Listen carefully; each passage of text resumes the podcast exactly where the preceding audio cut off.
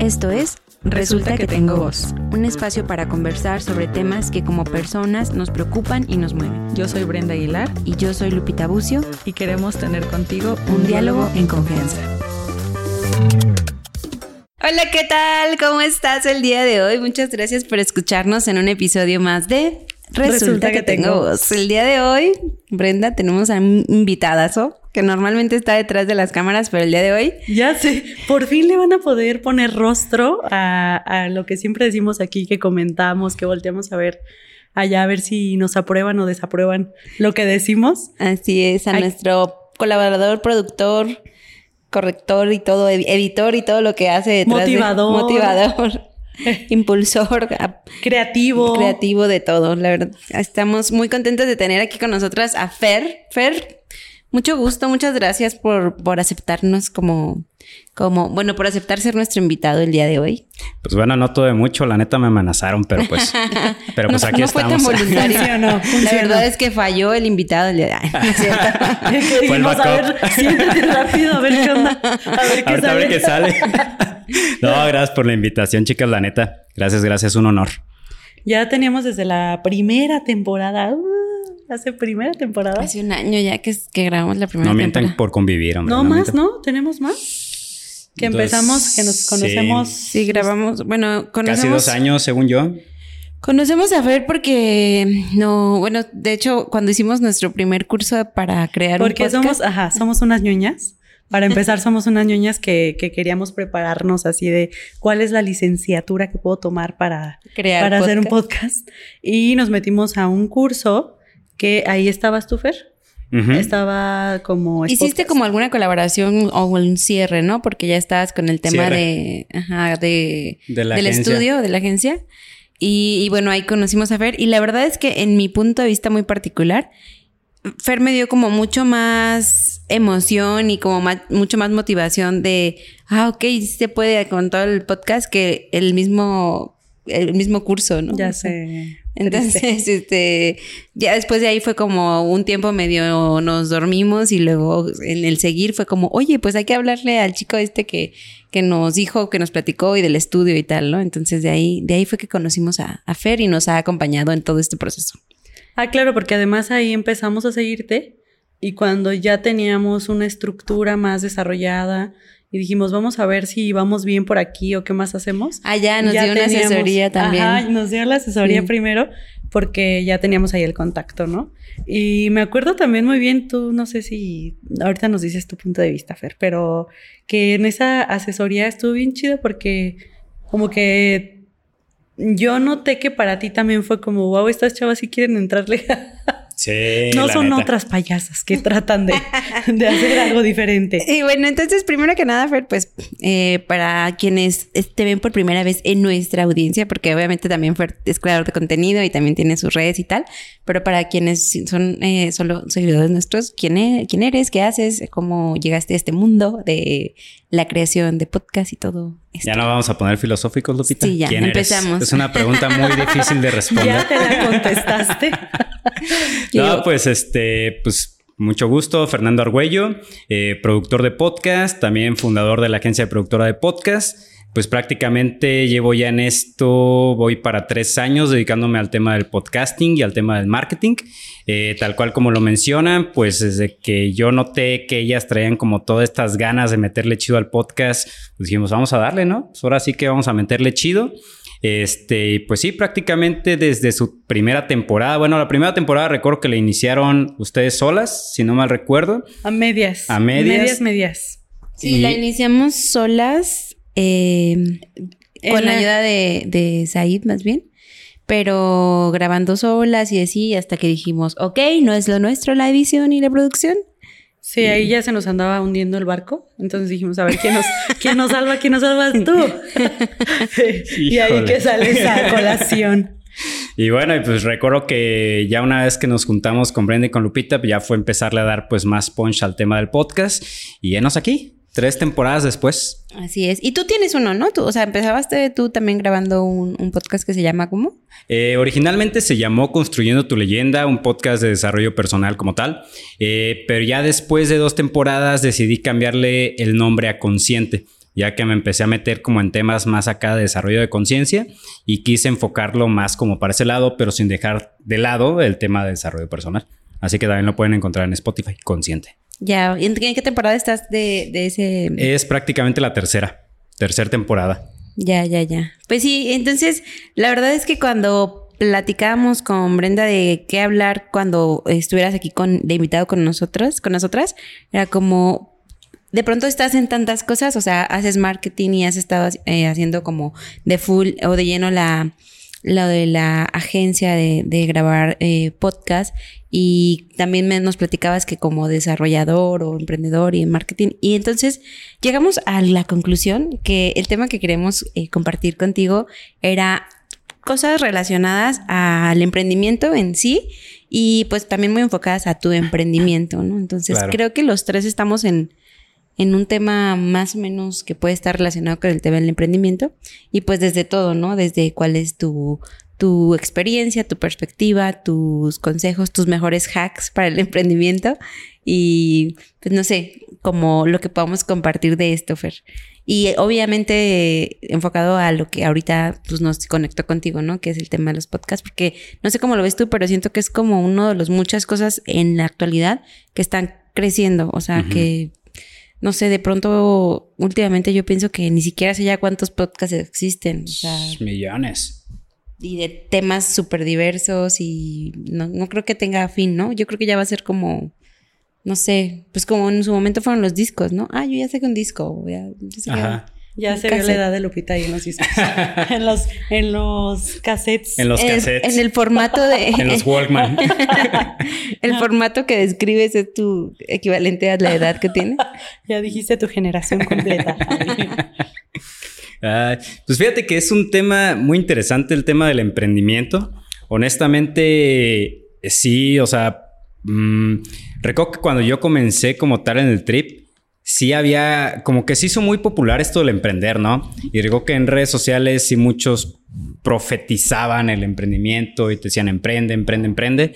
Afortunadamente, a mí siempre me ha gustado la lectura y como que desde la universidad llegué a leer un par de libros que tenían que ver que como con emprendimientos, con finanzas, con negocios y ningún libro te pinta que las cosas sean fáciles. O sea, sí te dicen que, no va a ser como de un día para otro, sí te dicen que, vas a tener que aprender muchas cosas, que la parte del ser autodidacta es casi, casi clave fundamental. O sea, leas lo que leas, te va a decir que pues, fácil no es, ¿no?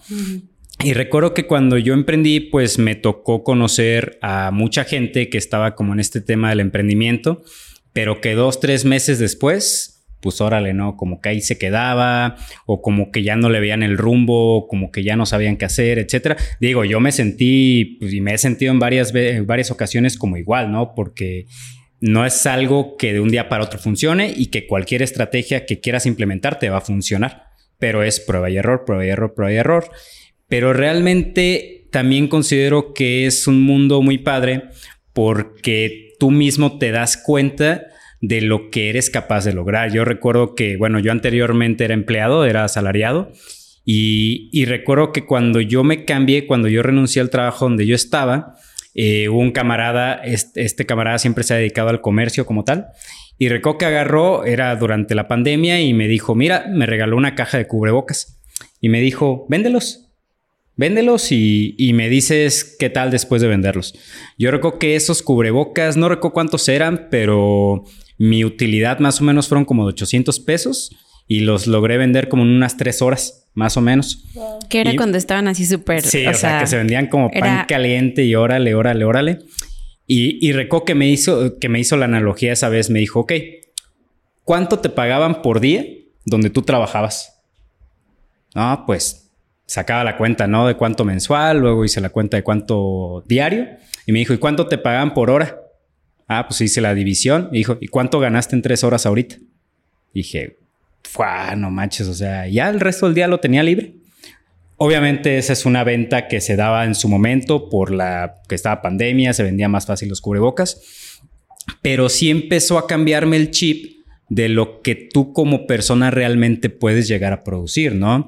En mi caso yo no me fui por el área de comercio, yo me fui más por el área de servicio Pero también en el área de servicio, ustedes que también ofrecen un servicio, se dan cuenta que el tema del servicio también se puede llegar a cobrar.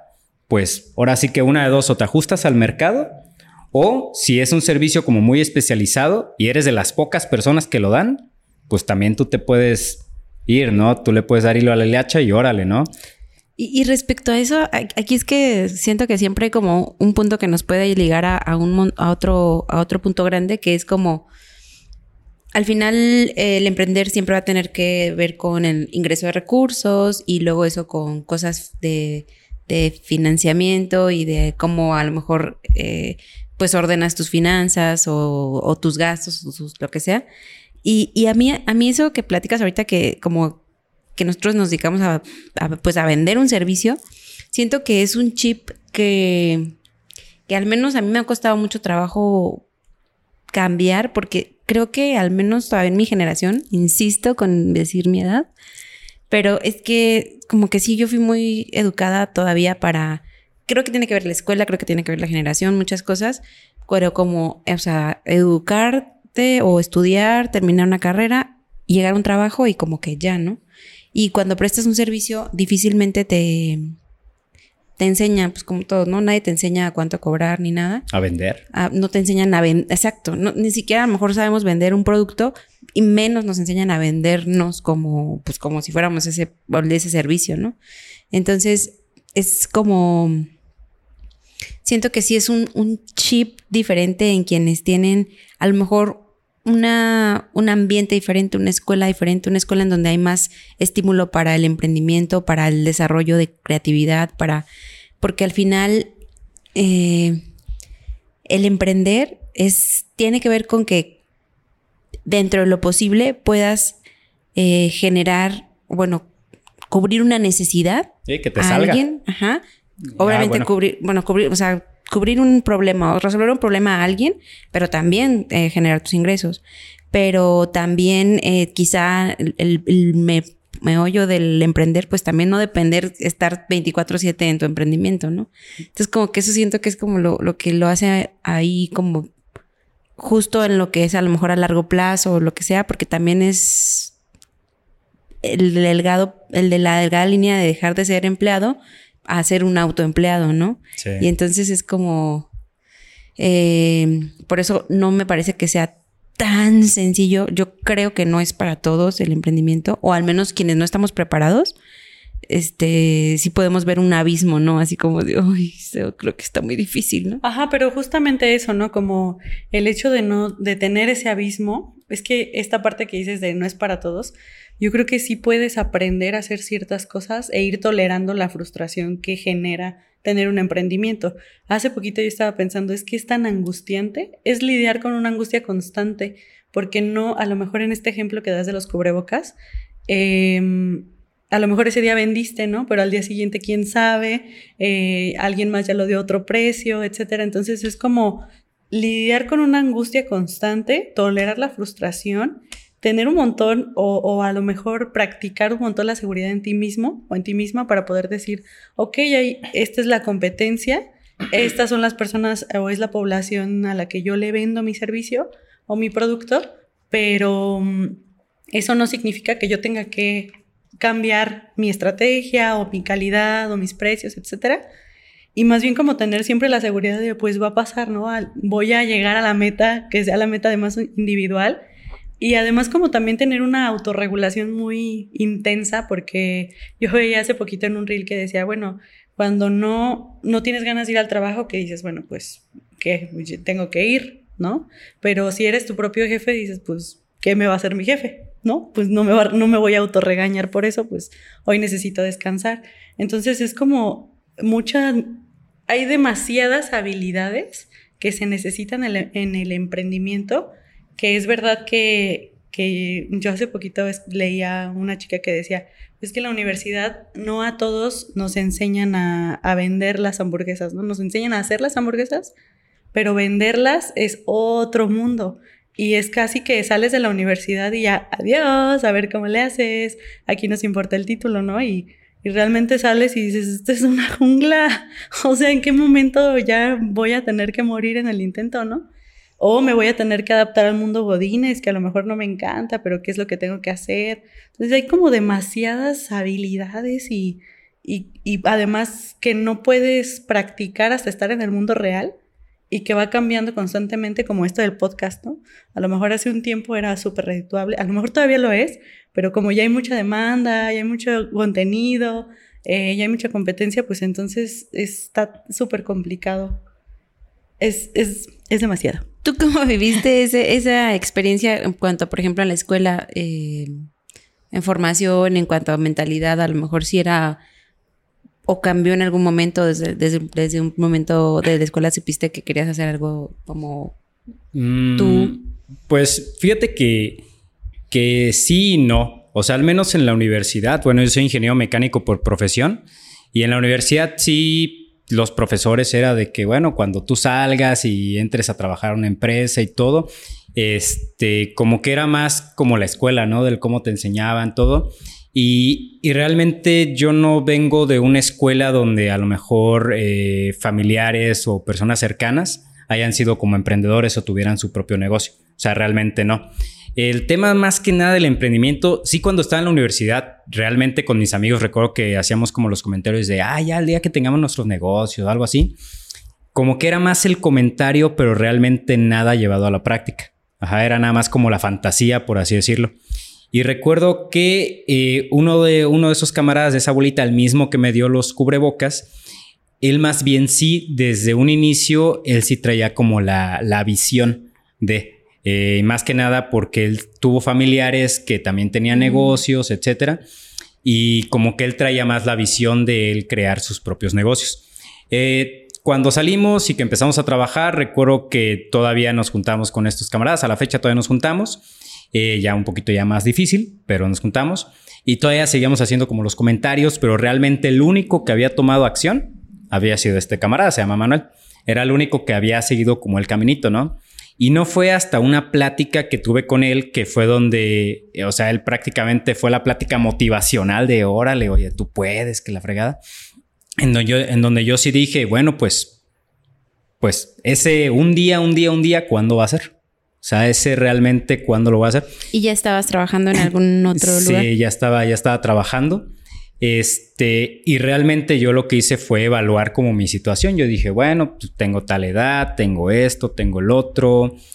Pues digamos, me puedo lanzar, ¿no? Puedo, es un riesgo que puedo manejar y que en dado caso de que no funcione, pues vuelvo a buscar trabajo. O sea, yo también dije, bueno, vamos, vamos a evaluar la situación, ¿no? Este, y realmente sí considero que es una, algo que no me arrepiento haber hecho, porque como lo mencionan ustedes, o sea, las habilidades que aprendí haciéndolo son habilidades que una en la universidad, pues no, ni de chiste. Y dos, trabajando, a no ser que te dediques al área de ventas o que te dediques al área de nuevos negocios o algo, posiblemente lo aprendas. Pero realmente, si eres tú por aparte donde estás iniciando, nadie te conoce y órale, pues sí son habilidades que uno tiene que empezar a, a desarrollar por su propia cuenta. Y son, eh, son pues sí, esas son habilidades que al inicio te cuestan porque, como dicen, ¿no? Desarrollar tu seguridad en tu persona.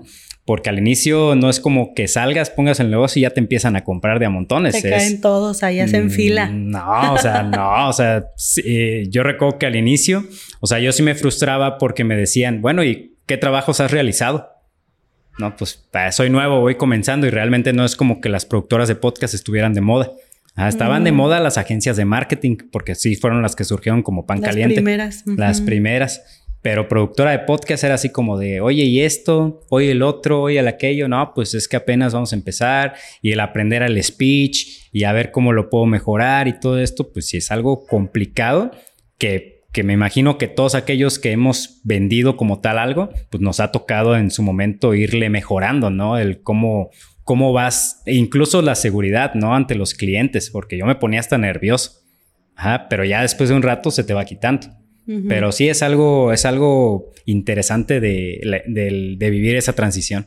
Oye, ¿y qué fue primero? ¿Tu podcast que empezaste a grabar tú, el propio, o empezaste a grabar para alguien más? ¿O recuerdas quién fue como que tu primer? el mío. El mío. Yo empecé primero con mi podcast y justamente este camarada con el que tuve la plática, Eh, Ese mane ha sido un Sí, revolucionario en no, tu no, vida. No, no, un día se los voy a traer aquí porque también tiene sus historias eh, interesantes. Al inicio, o sea, honestamente, yo cuando decidí emprender, yo no supe en qué emprender. O sea, no fue como que me salía de mi trabajo y luego lo dije, ah, voy a hacer la agencia de podcast. Qué Sino, aventado, o sea, te saliste primero antes de... Sí, sí, sí, la neta. Hoy en día, hoy en día sí digo, ah, la hubiera pensado un poquito más. Pero honestamente, yo conociéndome que soy muy overthinking, Ah, si me hubiera quedado más tiempo, o sí, así. sí, o sea, realmente o soy o lo Con hago así presión. o lo hago así o la pienso mucho y ya no la ahí hice. te quedas. Ajá. Por, por ejemplo, eso, eso creo que es bien importante que bien, muy personalizados. O sea, a lo mejor lo que para ti funcionó, que es muy válido, es porque tú te conoces. Pero porque tú te conoces, ¿no? A lo mejor tú me decías, no, es que yo si me quedaba un año más, pues quizá no tomaba la decisión. Y probablemente eh, para otros sea mejor. Y, y tiene que ver con muchas cosas, ¿no? Incluso tiene que ver con, con el entorno, con el ambiente, que tú digas, no, pues es que yo me salgo, pero ya conozco a fulanito, ya estoy en este ambiente, ya sé que a lo mejor por acá me voy a mover. Incluso un tanto con, con el tema de, pues la, pues ahora sí que las herramientas que traes, ¿no? Tú decías a lo mejor, bueno, es que yo en la escuela por lo menos aprendí esto y esto y esto, incluso en el mismo trabajo aprendí esta y esta habilidad y creo que con eso me puedo defender o hasta al- algunos privilegios, ¿no? Creo que sí, sí puede influir y que eso es, es diferente, o sea, creo que ahorita hay mucho incluso, pues marketing, comerciales y todo de, o no sé si solo a mí me salen, o sea, como de que, como de que quieres emprender y no tienes una idea en Ah, qué sí. hacerlo, o sea, creo que el no tener idea en qué emprender también es un viaje muy profundo a también que te apasiona, que te gusta, que te va a motivar estarlo haciendo, que te genere A un largo plazo. a largo plazo, A un que te largo genere plazo. ingreso, pero que también te genere a lo mejor días estar dos o tres horas trabajándolo, pero a lo mejor habrá días que tengas que estarlo trabajando 20 horas al día, ¿no? Claro. Entonces, porque aparte así suelen ser los emprendimientos, ¿no? O sea, al principio, sobre todo al principio, pues dedican o, o exigen mucho tiempo, dependiendo, claro, mucho de, de a qué se trate, pero, pero eso es como bien válido, ¿no? Como, o sea, como muy, muy, muy importante que decidiste porque te conoces y dices, ¿sabes qué? Es que de aquí sí quiero hacer esto, pero tiene que ser en este momento, ¿no? Sí, no, y, y tal cual, o sea, yo recuerdo que tuve la plática y al día siguiente le dije, oye, ya renuncié. O sea, literal, porque si la pensaba más, y todavía recuerdo que, que si al inicio, o sea, yo decía, bueno, yo creo que me quiero dedicar a esto, y le empecé a dar a eso que según yo creía, y terminó sin gustarme. Y recuerdo que empezó el, entonces, ¿ahora qué voy a hacer? Ya no hay vuelta atrás, ni modo de llegar con mi trabajo, oye, siempre no. El que es risa, pero no da risa. Sí, ya sé. Y pues empecé, yo le llamo picar piedra, porque sí fue algo de, de estar intentando distintas cosas hasta más o menos ir encontrando el cómo, ¿no? El tema del podcast, por ejemplo, yo ya tenía el mío y este mismo camarada fue el que me dijo, oye, yo quiero lanzar el mío, ¿por qué no me ayudas, perdón, a grabarlo y a editarlo y me ayudas a subirlo? Y dije, ah, Simón, me dice, ¿y cuándo me cobras? Y yo, ah, pues ¿Y eso De- ya lo sabías hacer de la vida, de la escuela? De de- No, podcast- de tu YouTube. podcast. Ajá, o sea, yo en cuanto lancé mi podcast, eh, de hecho yo el primer episodio lo grabé con mi celular y con el mismo audio del celular lo subí. Eh, pero ya el segundo episodio, ahí sí dije, bueno, déjame le invierto en un microfonito, ¿no? Ya fue que me compré un micrófono, pero con puro video de YouTube fue que yo aprendí al inicio a hacer la edición que yo hacía al inicio. Eh, ya después, con el tiempo, que conocí a un par de productores que son ingenieros en audio, ya ellos me capacitaron un poquito más en, mira, hazle así, hazle así, eh, pues ya un poquito más profesional, vaya, ¿no? Eh, pero sí al inicio fue aprender algo desde cero. Pero honestamente yo sí soy de los que opina que hoy en día eh, realmente puedes encontrar todo en Internet. O sea, realmente YouTube es máster para los tutoriales. O sea, tú puedes encontrar un tutorial de cualquier cosa en YouTube. Si no lo sabes hacer, YouTube te lo enseña. Pero la neta sí depende de uno. O sea, sí, sí está en, en que uno se quiera meter a investigar en cómo hacerlo. Yo quiero aprender inglés con YouTube y no me ha funcionado, ¿eh? Sea, lo pongo, puede, sí se puede. lo pongo- Ah, Duolingo sí. Duolingo. Aquí es el comercial de Duolingo. Patrocínenos. lo pongo y me quedo dormida y no despierto Ah, bueno, también YouTube no puede hacer nada con tus sueños. O sea, aguanta poquito.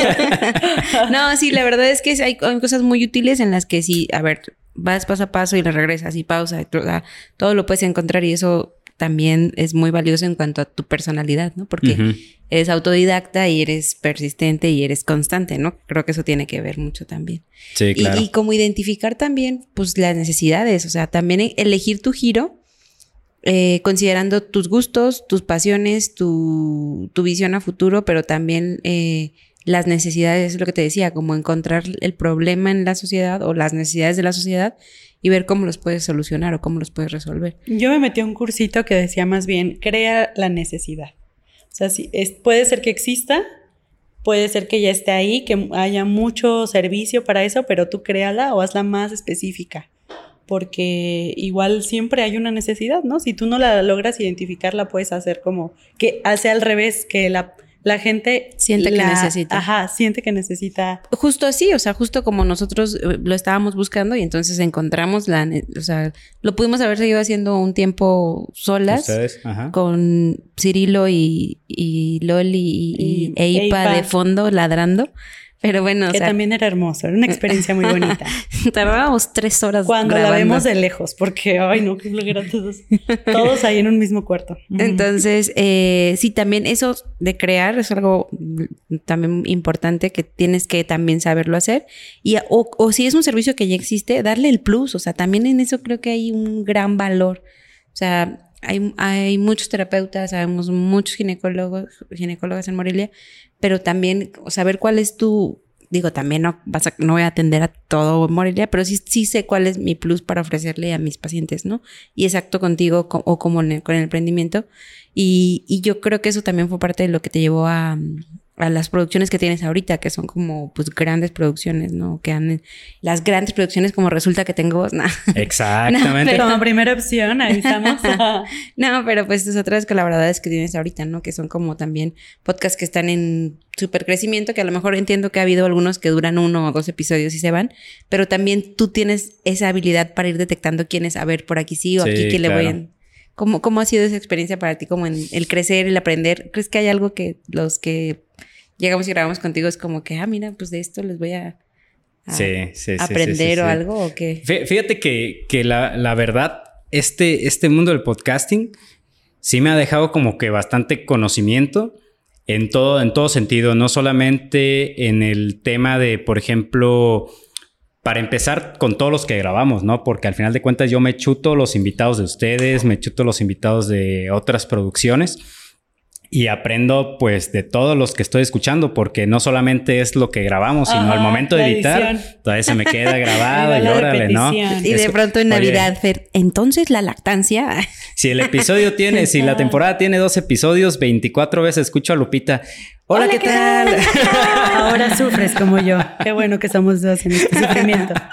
No, pero, pero la neta sí ha estado chido porque aprendo de todo. En su momento de maxilofacial y todo con, con un doctor que iba. O sea, la verdad sí, sí ha sido todo, pero no solamente ha sido como el tema de, del aprendizaje de los invitados o de las personas, sino de la estructura de cada quien. Porque, por ejemplo, eh, con ustedes, eh, la forma en la que ustedes se desenvuelven, pues quieran que no, es una forma en la que yo he aprendido, ah, miren, ellas le hacen de esta forma. Eh, la forma en la que a lo mejor se desenvuelven Fer y Rocío de Nutrir es diferente, la forma de Pam, la forma de los de Vico, la forma así. Como que todo eso voy aprendiendo y ahora que nos, nos juntamos con Lupita a grabar, que hizo unos videos para sus redes sociales, me decía, es que tú ya me das más o menos ideas del qué, puede, qué puedo hacer aquí o qué puedo decir o eso. Pues la, la verdad es porque a lo mejor eso no tiene que ver con el podcast, pero cuando alguien ya llega y me pregunta si es, ah, mira, le podemos dar por acá, le podemos hacer así, porque he aprendido pues de distintas personas, ¿no? Al final de cuentas, cada quien es, tú dices, ¿no? El diferenciador. Yo considero que en el tema del podcast, aunque hayan millones de podcasts similares, el diferenciador sigue siendo la persona que está detrás, ¿no? Y en los eh, servicios también, yo creo que en los, servicios, también. A mí me ha tocado conocer, por ejemplo, un par de productoras de, de podcast también, no voy a decir nombres para no tirar carrilla, pero honestamente yo cuando platico con el productor, a mí me ha dado hueva platicar con el productor. O sea, como que yo considero y yo al menos yo he notado que yo no doy hueva al momento de platicar. Eh, eh, Como que no doy como hueva. A lo mejor tampoco llego con, eh, ¿cómo están? como bien de, de, compañeros y todo, pero como que trato de dar como energía, ¿no? Y de las veces que he platicado así, yo digo, ay, jole, como que no. Como Y que qué flojera estar grabando enfrente de, que, de alguien que a lo mejor ni siquiera quiere estarte escuchando. A ¿no? lo mejor. Pero yo sea, creo que también es como un perfil, ¿no? Un perfil. También, Ajá. también como el perfil de la persona que esté y todo.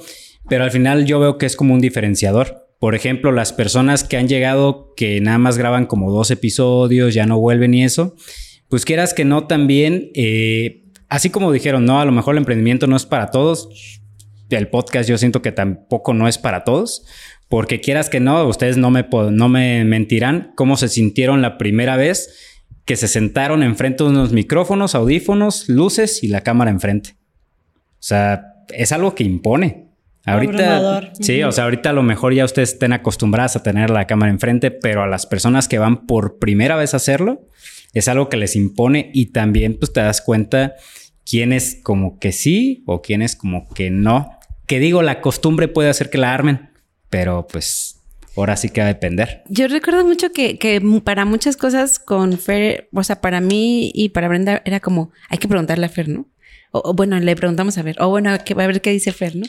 Y entonces, eh, creo que eso es como ese justo plus, ¿no? Como algo que a lo mejor tú puedes decir, ah, pues exactamente no sé cómo pueda ir, pero creo que estas son dos o tres buenas opciones, ¿no? Mm.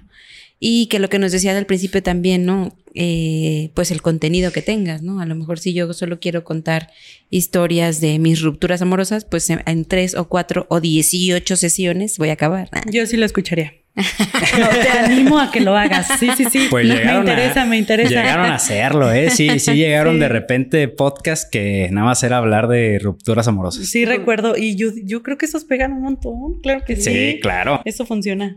Hazlo, Lupita. no, no, no, no, pero... Mucho- muchos episodios, Lupita. No, no, sería o sea, yo en cuatro años termino. menos de una temporada. Menos de una temporada.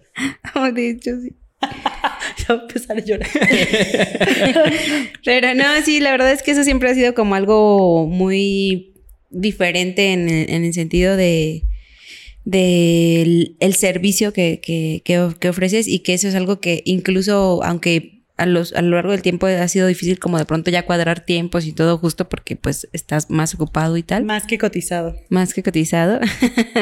Eh, pues al final habla de, de esas, de esos, lo que platicamos en algún momento también, ¿no? Como esos límites o permisos que te vas dando en el, en el mismo desarrollo de tu emprendimiento, ¿no? Y que de pronto ya decimos, no, pues es que entonces ya estos días, este, me permito también poner estos límites en el trabajo y tal, cosa que a lo mejor tú dices, ah, pues el primer año de un emprendimiento, pues no, luego a veces no podemos decir, este, no voy a trabajar o no voy a hacer o no voy a ir, ¿no? Del primer año, yo creo que a mí me tocó los primeros dos años, o sea, decía que sí a todas horas, ¿no? O sea, Sí.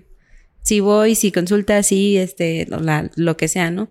Y, y no es que pier- no es que se pierda la vacación, ni es que se pierda que te guste, pero recuerdas que eres un ser humano y que dices, oye, también sí necesito eh, cubrir primero unas necesidades, ¿no? Que- Y hasta Claro. cierto punto le das como seriedad y seguridad a tu, a tu negocio, digamos, ¿no? A tu emprendimiento.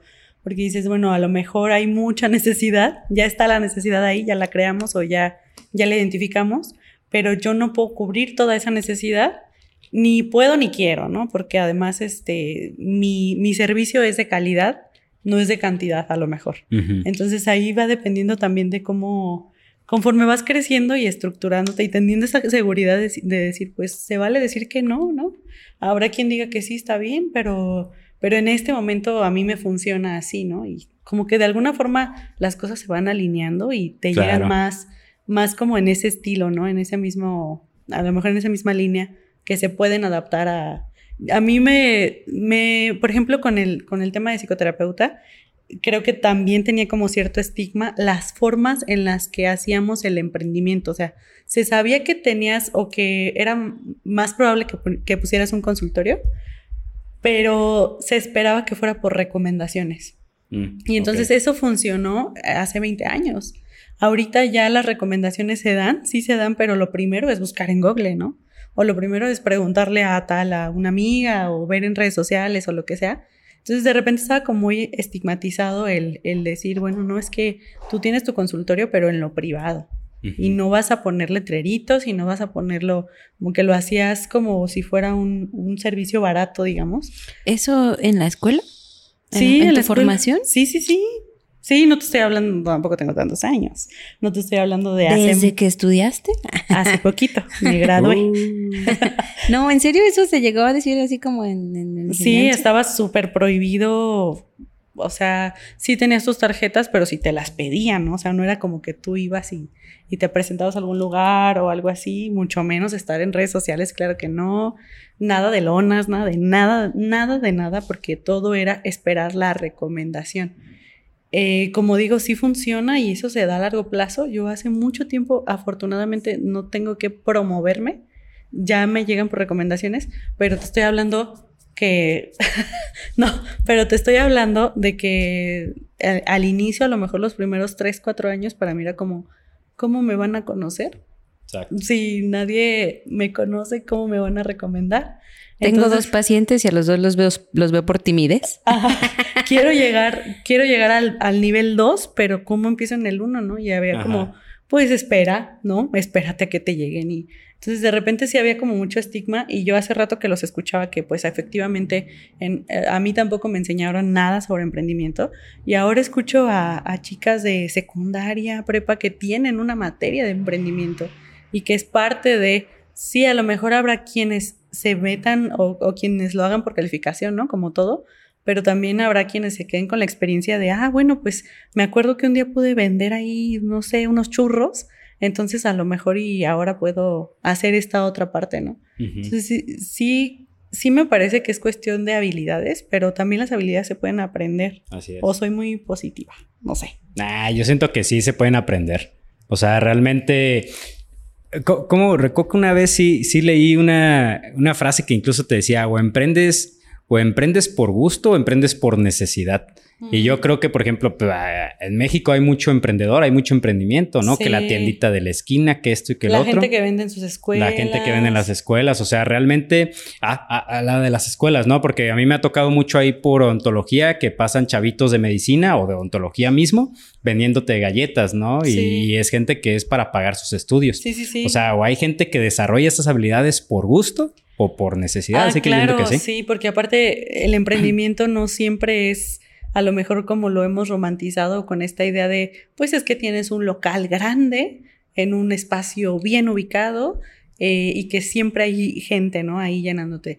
A lo mejor eso es, emprendimiento, pero ya en un larguísimo plazo y, y, no necesariamente eh, algo como muy estable, ¿no? Aunque aparentemente sea así, no, no es necesario.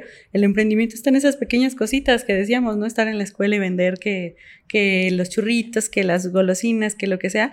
Eh, y a lo mejor, fíjate, ahorita estaba pensando, a lo mejor tiene que ver también con nuestro sistema económico que nos hace tener que emprender.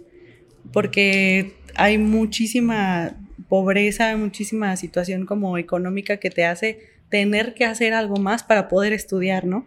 Lo que decíamos ahorita de los privilegios y de cómo a lo mejor desde nuestros privilegios podemos decir, bueno, pues me salgo y no pasa nada, mis papás me siguen manteniendo y, y le pido una lana, ¿no? Y a ver si me apoyan y a ver si pega y si no, pues dale, no era mi dinero, no importa, pero también habrá situaciones donde se dé pues, pues por necesidad y, no, y no con tantos privilegios y que pegue. Claro. Sí, yo creo que allí hay una, es una gama muy amplia en emprendimientos desde los más pequeñitos, em, personales eh, con colaboradores, hasta pues grandes emprendimientos de, quizá grupos sociales que tienen mucho más privilegios, en donde, por ejemplo, yo estaba escuchando de repente em, a lo mejor eh, empresarios que al contar su experiencia dicen, no, pues es que a los 19, a los 20 años yo puse mi primera empresa con el TEC de Monterrey, no sé qué, ¿no? Que también dices, bueno, en el lugar en donde se desenvuelven, pues son... Eh, propicia, pues, sí, ese tipo propicia quizá que desde los 19, 20 años hagas tu primer proyecto, ¿no? Cuando y a lo mejor eh, están en un ambiente en donde a lo mejor hasta compiten por presupuestos, por, son, son grandes como escalas. Y sin embargo, yo creo que lo muy importante de esto es que en el, en el lugar en donde estamos y como con lo que estamos haciendo, incluso si alguien llega, a lo mejor que está comenzando a emprender, pues creo que como colaborar en eso sí se, sí se puede. Entonces creo que las colaboraciones entre emprendedores son como bien importantes, eh, que ninguna es como menos, que incluso quienes deciden ser empleados y tener un inicio de emprendimiento, pues bien, es súper válido. por ejemplo, es mi caso, yo soy empleada eh, de gobierno, humildemente. Y, y no, y, y tener a lo mejor la visión de un, bueno, pues a lo mejor en dos años, en tres años, sí me gustaría solo dedicarme a eso y, y es válido, ¿no? Sino, siento que también algunos nos tardamos más en entender que sí, eh, lo que te hace más feliz puede estar en otro lugar, pero al final es lo que hemos dicho muchas veces como llegar y conocerte, ¿no? Y también identificar como las habilidades que ya tienes, trabajarlas más y las que puedes aprender. O sea, yo, yo pensaría que algo en lo que yo, por ejemplo, puedo seguir así de que aprendiendo eternamente es finanzas, ¿no? O sea, a lo mejor para que te rinda, para cómo los gastos del negocio, los gastos de acá, o sea, como hasta las mismas finanzas personales, ¿no? Eh, no sé, cosas como ambición, cosas como que puedes de verdad seguirte formando. Y creo que ese ha sido el caso de muchos grandes empresarios, ¿no? A lo mejor siguieron por su eh, empleo, pero eventualmente pues ya trabajando su, su emprendimiento, ¿no? Y que eso también es como pues bien eh, complicado porque también requiere más trabajo, pero que al final es algo que puede tener mucho, eh, si a ti te funciona así, ¿no? Fíjate que ahora la semana pasada platicaba con mi mejor amiga justamente de del emprendimiento y de los trabajos. Y este y, y cómo realmente, sí, a lo mejor nuestra economía como que se presta a que por necesidad busquemos como una segunda fuente de ingresos, pero cómo la pandemia trajo consigo una mayor necesidad todavía de que incluso aunque tengas un empleo, o sea, ya hoy en día es incluso hasta mejor y muy conveniente que adicional tengas como un, como un negocio, pues. No, no necesariamente como, como dices, no necesariamente local, pero por ejemplo yo veo personas que tienen su empleo bien, tienen su salario y todo, pero en WhatsApp a cada rato veo fotos que de tenis, de bolsas, de cositas, o sea, que están vendiendo, porque la verdad es que el comercio, el comercio pues deja. A lo mejor no se te vende todo en un día, pero se te deja. Yo vendo cervezas de, productos mágicos y a lo mejor no se me vende todo en una semana, pero en un mes sí vendo el 24, sí vendo un poquito más del 24. O sea, como que tener estas segundas fuentes de ingreso, yo creo que cada vez es más no tanto de lujo, sino de una necesidad, sobre todo en los tiempos en los que estamos, y que realmente, pues si uno quiere, dependiendo también pues los objetivos que tengas a largo plazo y todo, este, que si uno quiere como más pronto conseguirlos, no pronto, no dos, tres meses, sino pronto acortarle un par de años pues al, al periodo, es algo que uno puede hacer. Y creo yo que también hoy en día hay bastantes facilidades, entre comillas, para hacer ciertas cosas, ¿no? Como esto de no pongas tus huevos, todos tus huevos en una sola canasta, ¿no? Exacto. Y ya lo vivimos en la pandemia de qué sucede cuando es así. Sí, la verdad es que yo creo que la pandemia trajo, a lo mejor, obviamente, la gran crisis que fue en su momento y muchas tragedias y todo lo que trajo consigo, pero también un mundo súper amplio de posibilidades para cómo comunicarte, para cómo seguir estudiando, para cómo seguir preparándote, para cómo vender, para cómo trabajar, para no moverte. O sea, la verdad es que fue un, un, gran boom y si algo bueno tenía que tener, pues es, fue todo, toda esa transformación, ¿no? Y este, pues, qué emoción. Ya ves, siempre hay cosas buenas. Sí, yo también me quedé pensando como a lo mejor también para nuestra generación, asumiendo que seamos más o menos de la misma edad. eh, estamos... si andamos por la misma edad. Más o menos. Tú eres más joven, ¿no? Por uno, uno o dos años, ¿no? no hay que decir nuestra edad. Meses. No hay que decir nuestra edad. Yo tengo 35. Ah, sí, sí, es cierto. Hagan la cuenta. Cifer tiene 35. un, un problema de matemáticas, así. Eh, no, yo decía que para nuestra generación eh, también estamos mucho más conscientes de cómo va a ser o la posibilidad de, cómo sean nuestras finanzas en la vejez, ¿no? Y todo el tema del afore, todo el tema de las jubilaciones, todo, todos estos temas, ajá, que nos hace decir, bueno, entonces vamos creando otras posibilidades para nosotros porque el sistema no nos está dando lo que tenemos como derecho, pero, pero que tenemos que hacer, ¿no? O sea, así como hacemos para otra conciencia, eh, para otro tipo de temas y otras áreas, pues también este, esta parte es cada vez, vez más viable y también te, a lo mejor también para los boomers era como, ah, bueno, pues estudio Y bueno, fuimos criados por boomers, entonces pues tendríamos que tener ese sistema, pero nuestro mundo fue diferente y decimos, bueno, es que ya estudiar maestría, doctorado, lo que sea, eso ya no te garantiza que puedes tener ni la mitad de lo que hace esta otra persona que emprende, ¿no? Entonces, digo, también tiene su mérito y tiene sus propias, eh, sus propias experiencias, pero como que de ahí de repente dices, uy, creo que a lo mejor este no es el único camino, ¿no? O, no tengo que caminar solo uno, como decíamos ahorita de, de, poner los huevos en diferentes canastas, sino podemos hacer poquito de todo y sacar poquito de todo porque además somos, somos seres que podemos hacer eso, ¿no? Claro. Aprovechar nuestros recursos y maximizarlos. Me hiciste recordar la, el típico meme, ¿no? El carro que trae el Inge versus la trocona que trae el del taquero. Sí, sí, sí. O sea, la neta. Sí, sí, sí. Sí, es una realidad. Sí, La, verdad es que sí, y que al final, como cada uno ha tenido su, su, proceso, sus dificultades y tal, pero se valen las dos, o sea, y, y yo creo que desde donde lo haces, o sea, quienes lo empezamos a hacer, a lo mejor nosotros ya estamos más, más en este camino de ya trabajando y tal, pero quienes están estudiando, quienes están pensando en elegir una carrera, eh, siempre hacerlo desde, desde lo que sí te gusta, sí te apasiona, lo vas a hacer a largo plazo, porque si solo lo hacemos desde, o sea, como único pensamiento el ingreso, claro que es importante y claro que lo que te vas a hacer tiene que redituarte porque, porque pues todos pagamos cuentas y servicios y todo, ¿no? Pero, pero sí que sea sí que no sea tu único ingreso, ¿no? Porque yo, o sea, en la carrera escuché muchas veces como, ah, pues es que yo elegí medicina porque, pues para ganar más dinero, ¿no? Y luego cuando ya las guardias y las, las guardias muy pesadas, a decir las chingas, pero no. Pero te, das cuenta que, o sea, no es, no es como solo eso. Eh, y, y, así estoy segura que hay otras muchas carreras, ¿no? Que pueden ser quizá muy redituables, pero muy pesadas, ¿no? Pero Igual con tu calidad de vida. Sí, exacto, todo, ¿no? Y, así como algunos emprendimientos, ¿no? A lo mejor te van a tener que estar ahí y te van a redituar. Y está bien, siempre y cuando está, lo estés haciendo como, pues desde, desde ese gusto, desde esa pasión, desde, claro, que querer eh, generar eh, y, y, crecer, ¿no? En, el, en el camino que elijas. Sí, pues al final de cuentas, fíjate, eh, así nada más como... Mm, yo muchas veces sí me, sí me quedé pensando en qué tan conveniente es Lolo terminar la prepa y empezar una carrera. Porque al menos yo sí estuve muy indeciso sobre qué estudiar.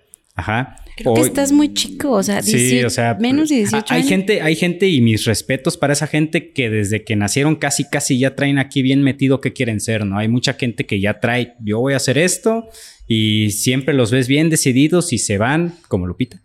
Eh, que se van y órale, ¿no? Ya saben qué es lo que quieren. Habemos otros que no, habemos otros que puta, como que volteamos acá, volteamos acá y como que a lo mejor la curiosidad te llama la atención y eso, pero ya sales de la prepa y ya te toca elegir carrera. Y órale, elige carrera, ¿no? Yo pues más o menos sabía que era con algo dedicado a ingeniería como tal, pero a mí siempre me dijeron que tenía habilidades de comunicación. Nunca hice caso hasta hasta después de todo este rato, ¿no? Pero realmente no me arrepiento de haber estudiado la ingeniería. La verdad también fue una muy buena experiencia, fueron muy buenas historias, pero yo sí considero que debería haber como ese, ese pequeño lapso de tiempo en lo que te dediques a hacer varias cosas para descubrir esa parte, ¿no? Ya sea que te vayas a dedicar a un empleo, que te vayas a dedicar a algún negocio, pero que sí exista como ese mínimo periodo de prueba en el que veas si sí es como te la pintan o no es como te la pintan. Como, como un pequeño Kitsalia, ¿o cómo se llama? ¿Kitsalia? Ay, no sé. ¿Kitsania?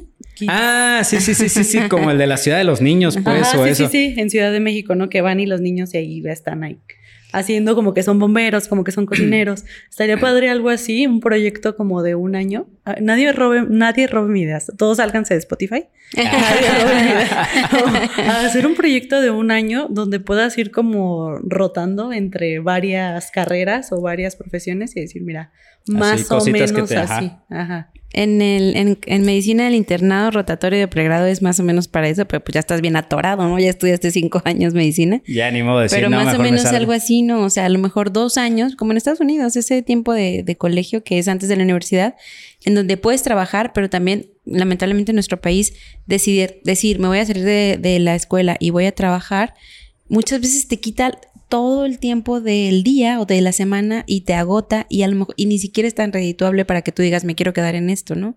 Entonces, yo creo que también ya son muchas cosas hasta de políticas públicas sobre la, lo- la tan bajo salario que hay en nuestro país. eh, que, que ojalá en 10 años di- digamos nosotros, ay, ¿te Ay, acuerdas? menos, ¿Te acuerdas menos. cuando hace 10 años Ojalá que menos, por favor. Sí. Ojalá, Bueno, ojalá, cinco. Eh, ojalá. no, pero también yo creo que ese tema es como mucho de acompañamiento, ¿no? Porque ponle que haya un porcentaje de información que no conocemos para poder elegir una carrera. Y bueno, tampoco vamos a poder saberlo todo para poder elegir la carrera, pero creo que también eh, no hay el acompañamiento de decir, mira, a ver, ¿qué, qué es lo que te preocupa? ¿Qué es lo que, en qué estás pensando? ¿Es por el dinero? ¿Es por lo que tus gustos? ¿Es por tus papás? Es- o sea, sí hay un cierto nivel privilegiado que tiene esa orientación eh, vocacional y que se puede dar a través hasta de test psicométricos y todo esto, em, que pues no, desafortunadamente no es, no está para todos el, acceso. Incluso quienes puedan no tener esta, esta orientación o este acceso, a lo mejor tienen hasta más presión social, ¿no? Como, ¿pero qué vas a hacer? ¿Pero qué vas a estudiar? ¿Pero ya vas a salir de prepa? Pero pues ya tienes que pensar en qué vas a hacer porque pues algo que puedas trabajar después, como esta presión, ¿no? Que, que evidentemente tiene que ver con la- el estado de cada familia, pero pues Sí, la- el chance es, es, es otros temas familiares también, ¿no? Y sociales. Así es. No, hombre, ya nos andamos viendo. Estábamos hablando de emprendimiento cuando Y llegaron pero es que está la junto con pegado, está junto con Sí, pegado. es que no hay, no hay manera de, de hablar de emprendimiento sin, sin muchas cosas de finanza y sin muchas cosas de, de otras situaciones, ¿no? Sí. Entonces, Pero es interesante el tema. así es con Fer. Siempre empezar a hablar un tema es terminar a hablar de De 18 otro. más. El que divaga, dicen el que divaga.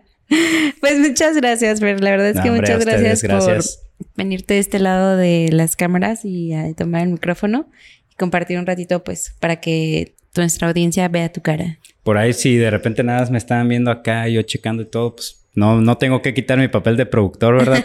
De estar verificando de que todo esté en orden. Ah, claro, porque ahora le pedimos hacer todo. Invitado, productor y de todo. Aquí estoy verificando todo.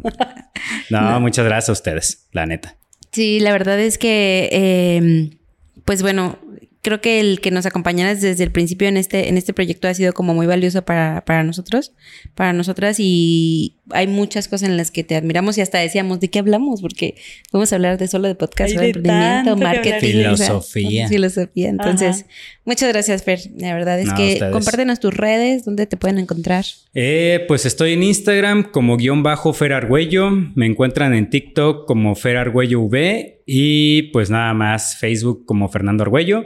Pues prácticamente mi contenido es más pues deportista, me gusta mucho correr, también ahí por ahí doy orígenes de palabras, me gusta mucho la etimología, así que doy orígenes de palabras y pues nada más, por ahí nos podemos seguir. Y, o por supuesto, no olviden seguir a la productora, es podcast-productions en todas las redes sociales. Ahí pueden ver también, pues obviamente, el enlace para escuchar Resulta que tengo voz, las producciones que tenemos. Este, y si están buscando ustedes crear su podcast, pues ya saben, eh, pueden contactar a ellas o contáctenme directamente, es podcast-productions y pues estamos a la orden. Muchas gracias, Fer. Gracias por estar, por estar y existir aquí con nosotros hoy, pero también por estar en el, eh, como dijiste, Lupita, eso me dejó una lagrimita de ya tanto tiempo con nosotras y de verdad si necesitan eh, una asesoría, eh, poder empezar todo esto, a lo mejor acomodar sus ideas como en, en su momento nosotras necesitábamos, yo sé que con Fer está en buenas manos y además